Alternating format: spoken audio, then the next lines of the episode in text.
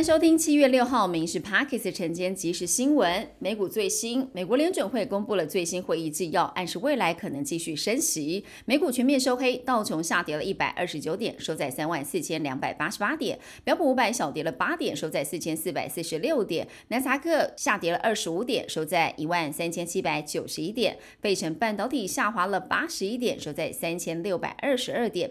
今天太平洋高压的影响，除了新竹市以及彭金马高温低于三十六度之外，其他各县市高温可能来到三十六度以上。桃园以北以及花东纵谷三十七度以上高温发生，台北跟花莲还会出现三十八度的极端高温。各地大多是晴到多云，只有山区午后会有零星的雷阵雨出现。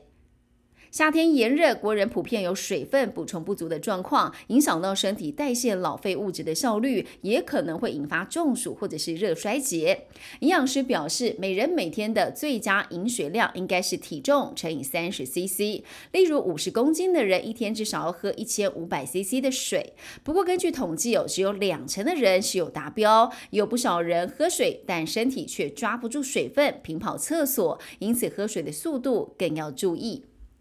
现行囤房税为地方政府决定是否采行，税率介于百分之一点五到三点六。但行政院会今天将推出房屋税差别税率二点零方案。根据了解，房屋税将改采全国归户，非自住税率也会提高，最高是四点八，健全房市的发展。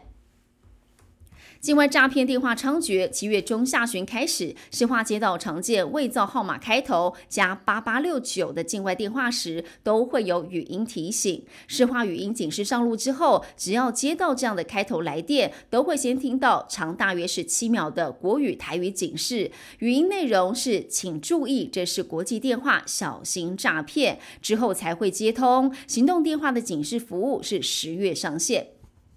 市面上俗称鱿鱼混充鳕鱼、巴沙鱼混充多利鱼的情况时有所闻。消基会抽查了市面的产品，四件标示为鳕鱼的商品，做了鱼种鉴别试验，发现有两件是其他鱼种混充的。消费者可以从鱼肉的颜色、鱼皮或价格来做判断，太便宜肯定不会是鳕鱼，这个价差可达到四五倍。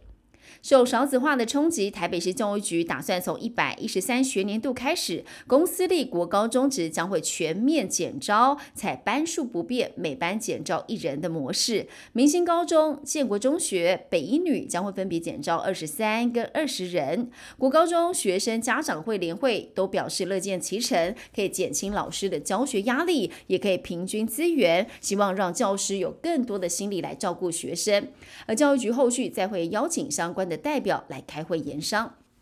香港天后李玟传出了离世的消息，她的姐姐在脸书证实享年四十八岁。李玟出道二十九年，曾经带领华语流行音乐登上了一波巅峰。她也是第一位进军美国歌坛，在全球发行英语专辑，第一位奥斯卡金像奖颁奖典礼献唱，也是第一位在 NBA 篮球赛当中演唱美国国歌，在洛杉矶迪士尼音乐厅举办个人演唱会的华人歌手。